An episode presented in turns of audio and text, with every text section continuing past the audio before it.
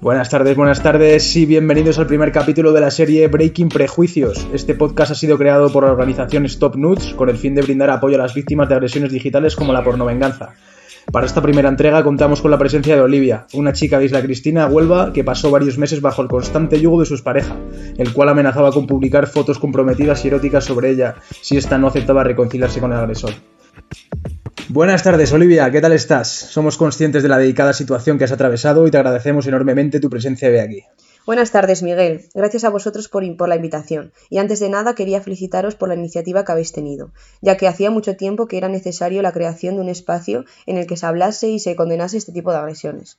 Muchas veces parece que es un tema al que todo el mundo le incomoda hablar, pero es de gran importancia para el desarrollo de las relaciones sentimentales de nuestras futuras generaciones.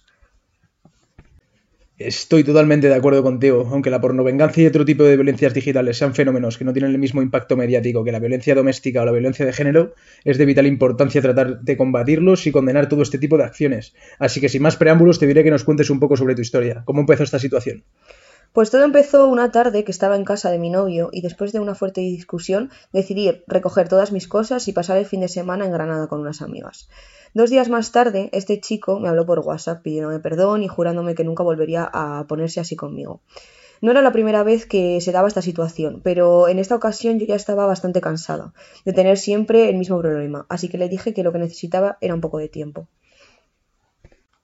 Bueno, después de una gran discusión es normal que cualquier persona quiera un tiempo para pensar las cosas, ¿no? Con perspectiva y no actuar condicionado por el enfado o la decepción. Exactamente, Miguel. Eh, pues este chico no se lo tomó muy bien y empezó a recriminarme cosas que habían ocurrido hace tres años o incluso antes de empezar mi relación con él. Me quedé sorprendida porque después de años de relación me mostró una faceta tóxica que no conocía, por lo que decidí apagar el móvil durante todo el viaje para poder disfrutar con mis amigas.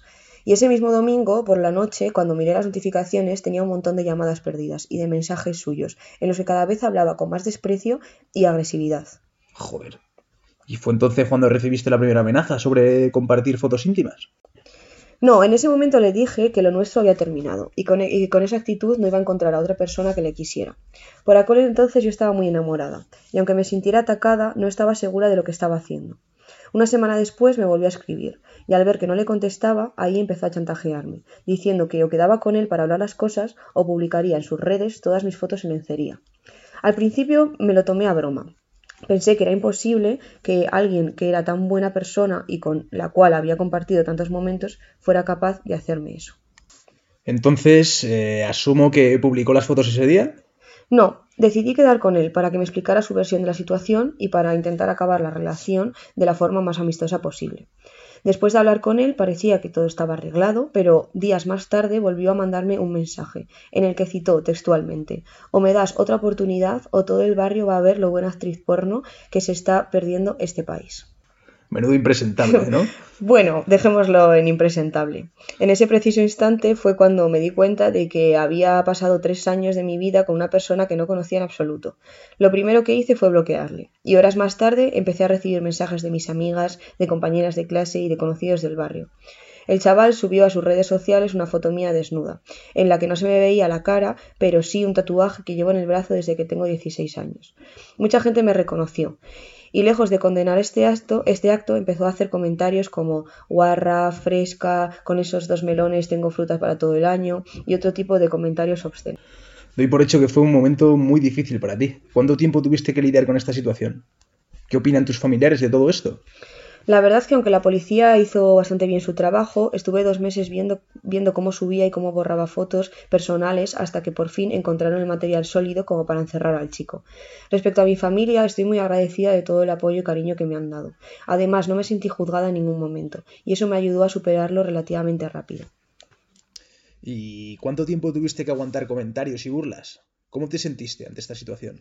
Las primeras semanas estuve encerrado en casa, no quería ver a nadie e intenté mantenerme eh, bastante al margen de las redes sociales. En un principio me sentí muy vulnerable. Sabía que todo el mundo hablaba del tema y pensaba que la culpa de esta situación era mía.